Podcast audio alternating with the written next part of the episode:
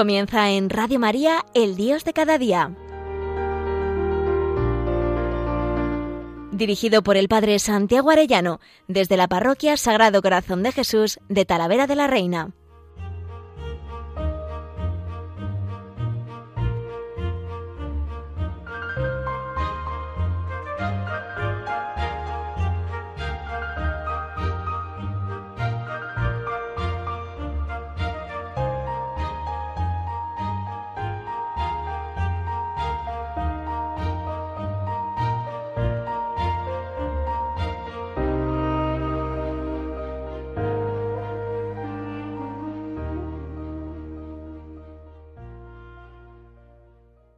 Muy queridos oyentes de Radio María, muy queridos amigos todos, qué alegría un lunes más mm, con todos vosotros y más un lunes del mes de junio, mes del Sagrado Corazón de Jesús. Yo quiero que, que estos dos programas que tengo en junio sean dedicados a este Sagrado Corazón, que es realmente el alma de mi vida. Yo le quiero con locura al corazón de Jesús y quiero quererle cada vez más. Él me enamoró, Él me ganó el corazón y yo quiero ser, como dice el santo cura de Ars, el amor del corazón de Jesús. Eso tiene que ser el sacerdote y yo le pido que lo pueda ser. Y quisiera comentar algunos aspectos que me parecen preciosos del culto al corazón de Jesús. El Papa Francisco, el 9 de junio de 2013, decía, el corazón de Jesús es el símbolo por excelencia de la misericordia divina.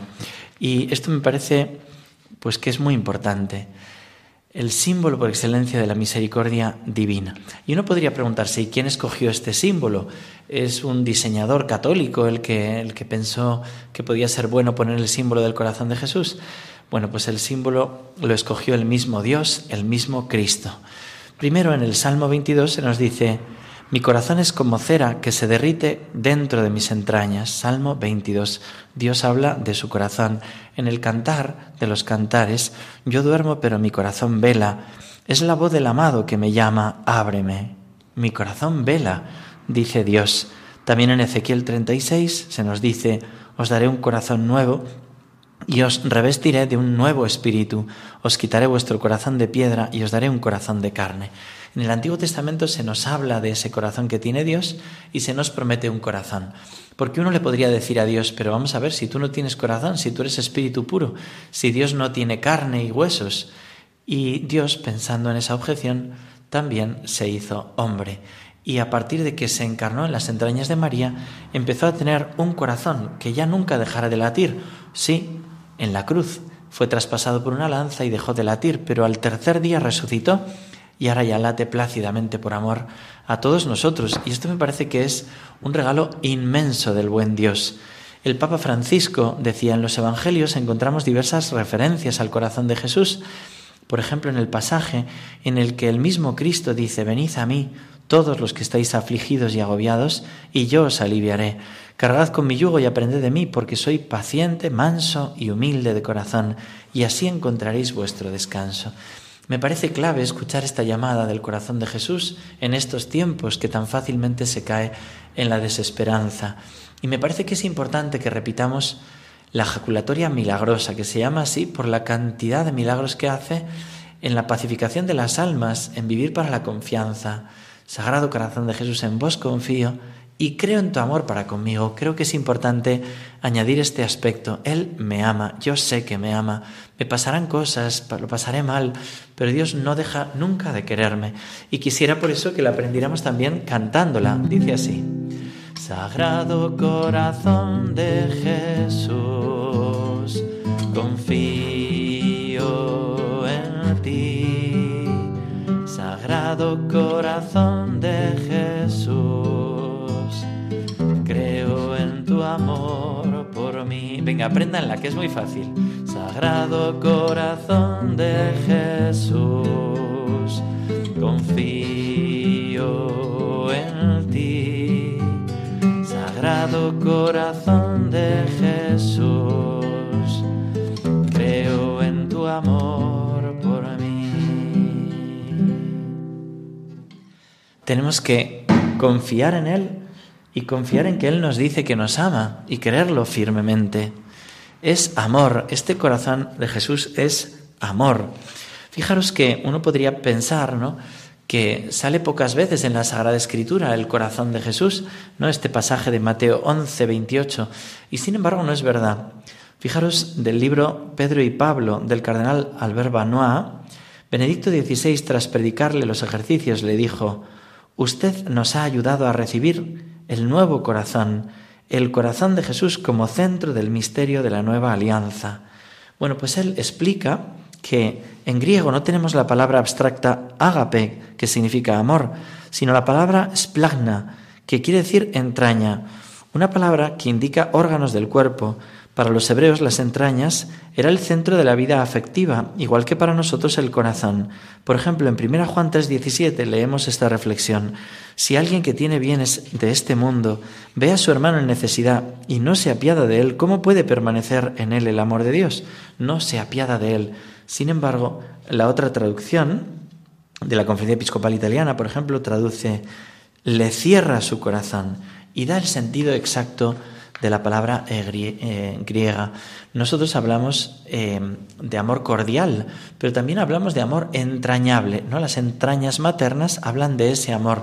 Son como órganos del cuerpo, pero que están refiriéndose a lo mismo.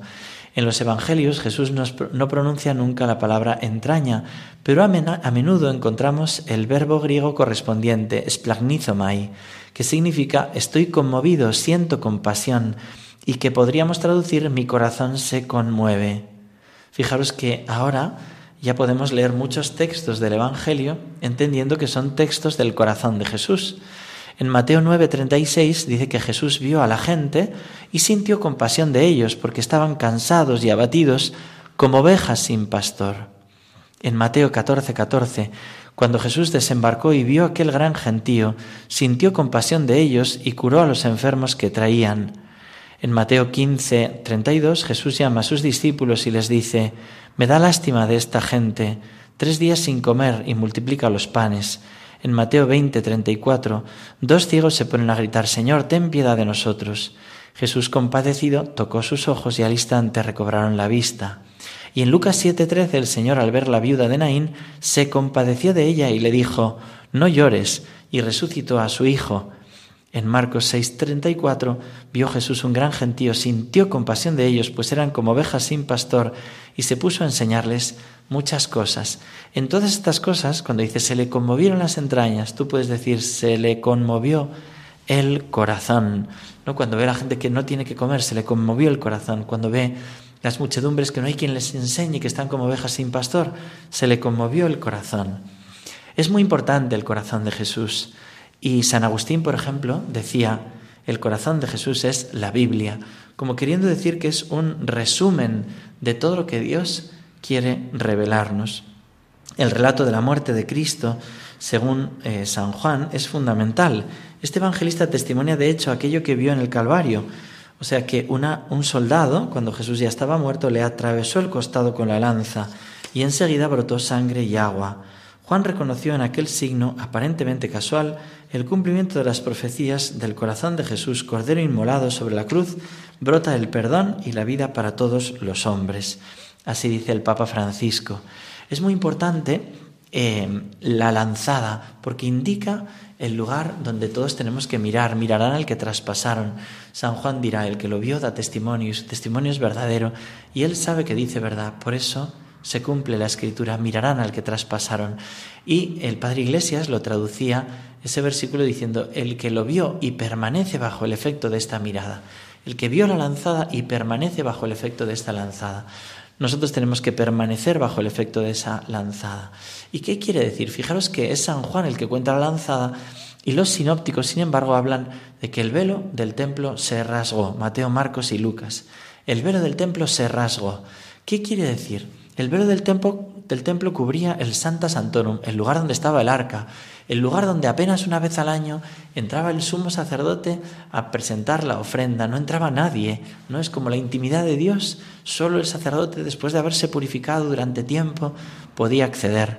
Y de repente se rasga en el momento de la lanzada, en el momento de la muerte de la cruz, se rasga el velo del templo. Es decir, se abre la intimidad de Dios. Cuando alguien nos dice, le abrí mi corazón, le abrí mi corazón, bueno, pues está diciendo justo eso, esa vida de confianza. Por eso, al abrirse el corazón, nos dice el Papa Francisco, el Sagrado Corazón de Jesús es la máxima expresión humana del amor divino. La piedad popular valoriza mucho los símbolos y el corazón de Jesús es el símbolo por excelencia de la misericordia de Dios. Pero no es un símbolo imaginario, es un símbolo real que representa el centro, la fuente de la que ha brotado la salvación para la entera humanidad. Fijaros, primero dice es un símbolo. ¿Qué quiere decir símbolo? Un símbolo es un signo que establece una relación de identidad con una realidad generalmente abstracta en la que a la que evoca o representa, ¿no? Pues tú ves un triángulo con una persona que se está cayendo y un rayo, dice peligro, ¿no? Caen rayos porque hay alta tensión, ¿no? Es un símbolo que te indica una realidad y te hace, ¿no? O peligro, cruzan niños, ¿no? Y entonces ves ese símbolo de dos niños corriendo y dices, cuidado, ¿no? Entiendes por el símbolo la realidad que representa. Bueno, pues el corazón está representando el amor y el amor de Dios. ¿no? Uno se puede preguntar, ¿y el corazón de Jesús es un símbolo actual? A veces te dicen, no, eso es una devoción ya pasada de moda de las abuelas, no sé qué. Dice el Papa, es un símbolo por excelencia y es un símbolo tremendamente actual. Cuando uno mira los cantantes de moda, las camisetas que se venden, los emoticonos del WhatsApp, los más usados son los de los corazones, ¿no? Un corazón o un corazón partido o un beso con un corazón, continuamente se están mandando corazones.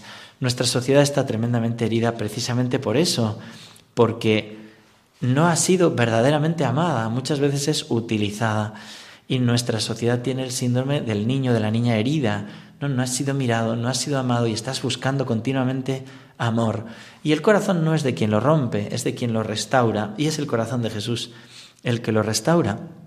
Por eso, decía San Juan Pablo II, el hombre del año 2000 necesita del corazón de Cristo para conocer a Dios y conocerse a sí mismo. Lo necesita para construir la civilización del amor. En diferentes ocasiones he expresado mi convicción de que la devoción al Sagrado Corazón corresponde más que nunca a las esperanzas y necesidades de nuestro tiempo. Y esto es así. El corazón de Jesús se muestra, se revela para estos tiempos modernos. Hay una revelación muy bonita de Santa Gertrudis en que San Juan el día de su fiesta le regaló el detalle que él tuvo en la última cena. San Juan se le aparece y le dice a Santa Gertrudis, ven, que te voy a hacer un favor. Le lleva al corazón de Jesús, que se le muestra, apoya la cabeza en su corazón, empieza a experimentar los latidos del corazón de Jesús. Entonces cuando vuelve del éxtasis siguiendo con San Juan, místicamente se le ha aparecido, le dice, oye, ¿tú sentiste lo que yo he sentido? Y dice San Juan, sí, sentí lo que tú has sentido. Y entonces le riñe Santa Gertrudis, ¿no? Le dice, pero entonces, ¿cómo no lo contaste en el Evangelio? Y dice San Juan, a mí me tocaba exponer una palabra del Verbo increado de Dios Padre a la naciente Iglesia, en la que pudiera suficientemente investigar el entendimiento de todo el género humano hasta el fin del mundo, sin que jamás puedan ser agotados sus misterios por ninguno. La explicación de esa dulzura se dilató a los modernos tiempos para que oyendo los hombres esas maravillas, se renueve el mundo envejecido y tibio en el amor de Dios.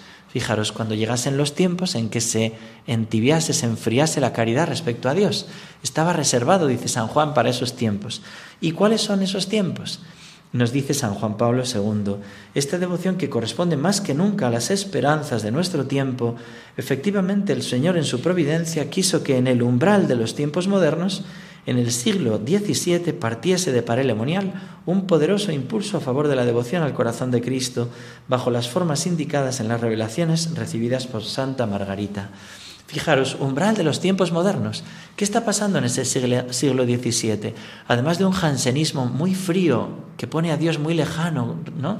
una religiosidad muy fría, muy dura, también está viendo el racionalismo y el antropocentrismo propio de la Ilustración y del Renacimiento. Es el umbral, es la puerta de los tiempos modernos y quiere el Señor abrir esa puerta del corazón de Cristo para que veamos el antídoto contra el racionalismo, contra el liberalismo, el corazón de Cristo Rey. Este mundo nuestro que sigue diciendo con San Lucas 19:11, no queremos que este sea nuestro Rey, el antídoto es justo al revés, poner al corazón de Jesús como Rey y centro de todos los corazones.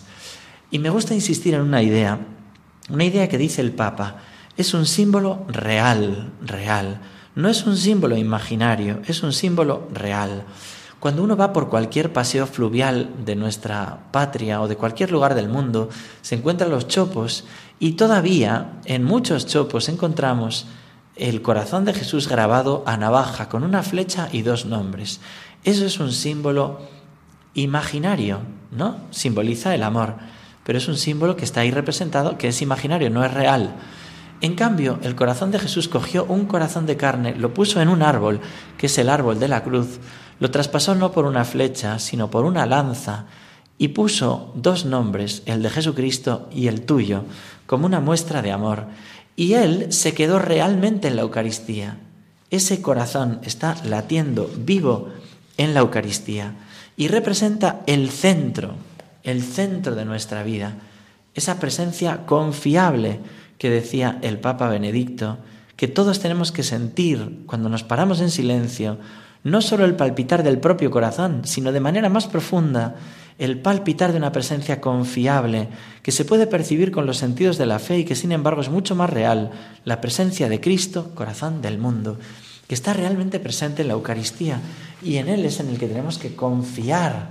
¿no? Me gusta mucho esta canción que quiero que cantemos ahora también como oración al corazón de Jesús.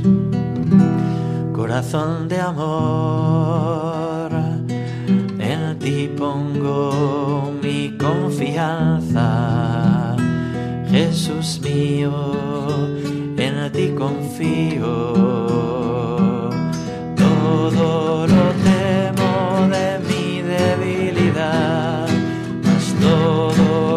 espero de tu bondad, de tu gran bondad, de tu gran bondad, de tu gran bondad.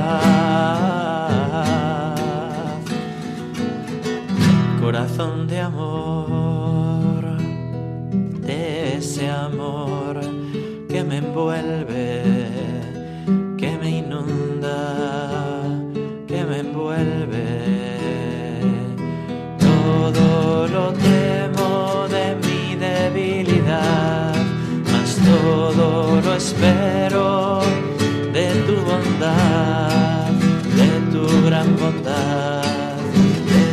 gran bondad, de tu gran bondad.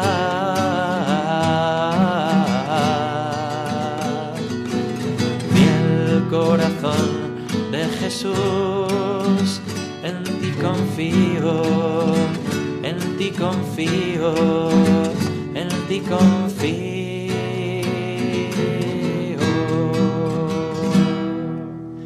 Tenemos que decírselo mucho Corazón de Jesús, en ti confío.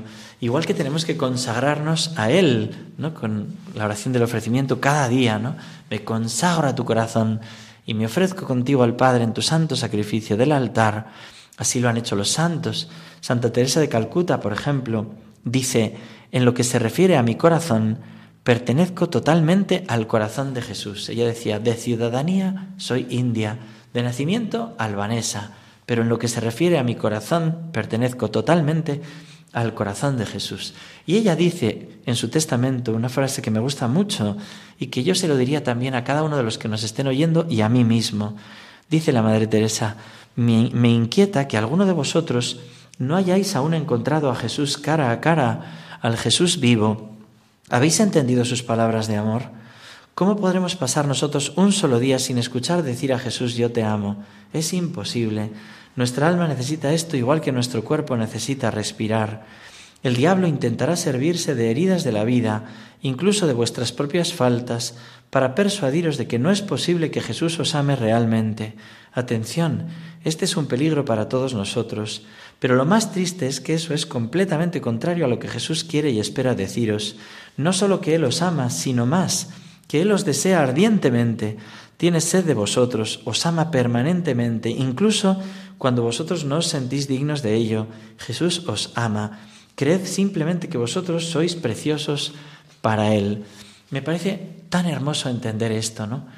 Como tú eres precioso, preciosa para Cristo y que este corazón representa, dice el Papa Benedicto, al Papa Francisco, un símbolo real que representa el centro, la fuente de la que ha brotado la salvación para la entera humanidad expresa, decía el Papa Benedicto ahora, de una manera sencilla y auténtica la buena noticia del amor, resumiendo en sí el misterio de la encarnación y la redención. Dios ha tomado un cuerpo y un corazón para que podamos contemplar y encontrar el infinito en el finito. Fijaros, resume, representa el centro de la encarnación y de la redención. ¿Por qué? Porque es expresión humana del amor divino. Fijaros que un esposo es una expresión humana del amor divino. Yo te desposaré conmigo para siempre, dirá Dios.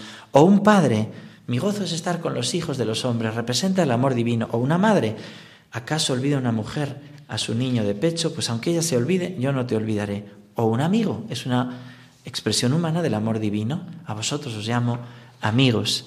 Pero el corazón de Cristo es la máxima expresión humana del amor divino. ¿Por qué? Porque el Hijo de Dios en su encarnación amó con corazón de hombre, dice el Vaticano II. Es decir, en el corazón de Jesús están latiendo a la vez el divino amor que él que en él es común con el Padre y el Espíritu Santo, la ardentísima caridad de su voluntad humana y finalmente su amor sensible, dice Laurietis Aquas número 15. Es decir, todo el amor que tiene el Hijo con el Padre en el Espíritu Santo está latiendo en ese corazón.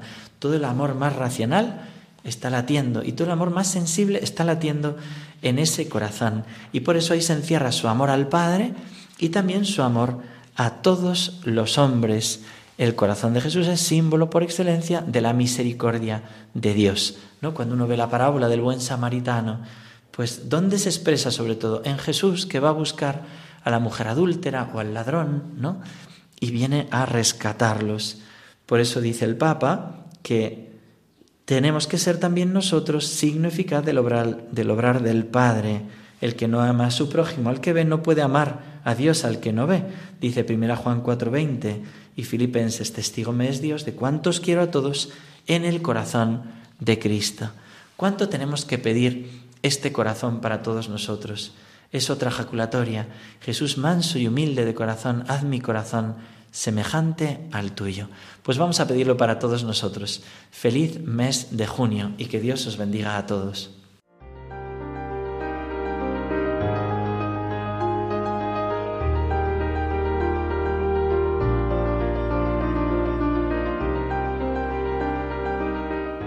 Finaliza en Radio María, El Dios de cada día. Dirigido por el Padre Santiago Arellano, desde la Parroquia Sagrado Corazón de Jesús de Talavera de la Reina.